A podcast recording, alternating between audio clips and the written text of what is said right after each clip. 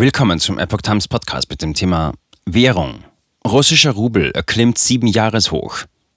Ein Artikel von Epoch Times vom 29. Juni 2022. Der Rubel ist seit Monaten auf Erholungskurs und hat inzwischen den doppelten Wert seines Tiefstands erreicht. Der hohe Ölpreis spielt laut Experten dabei eine Rolle. Unbeeindruckt vom russischen Zahlungsausfall Anfang der Woche hat die Landeswährung Rubel am Dienstag ein neues Hoch gegenüber den Leitwährungen Dollar und Euro erklommen. Der Dollar kostet das erste Mal seit dem 28. Mai 2015 weniger als 52 Rubel. Der Euro kostet erstmals seit dem 26. Mai 2015 weniger als 55 Rubel, teilte die Nachrichtenagentur Interfax am Dienstag nach Schließung der Moskauer Behörde mit.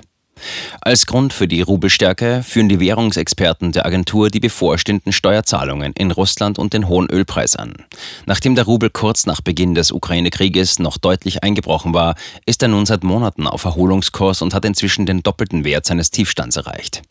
Selbst der am Dienstag vor der Ratingagentur Moody's festgestellte technische Zahlungsausfall Russlands konnte dem Anstieg des Rubels nichts anhaben. Hier handelt es sich freilich auch nicht um eine übliche Staatspleite, sondern um technische Probleme bei der Überweisung der Schuldzahlungen, die vom Westen blockiert werden.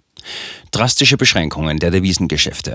Hintergrund der Rubelstärke sind aber auch drastische Beschränkungen der Devisengeschäfte durch die russische Zentralbank und die westlichen Sanktionen, die vor allem den russischen Import betreffen. Denn während Russlands Einnahmen aus dem Export von Öl und Gas weiterhin sprudeln, ist der Import in Russland, unter anderem durch das westliche Embargo auf Hightech, Maschinen, Rüstungs- und Luxusgüter, auf weniger als die Hälfte geschrumpft.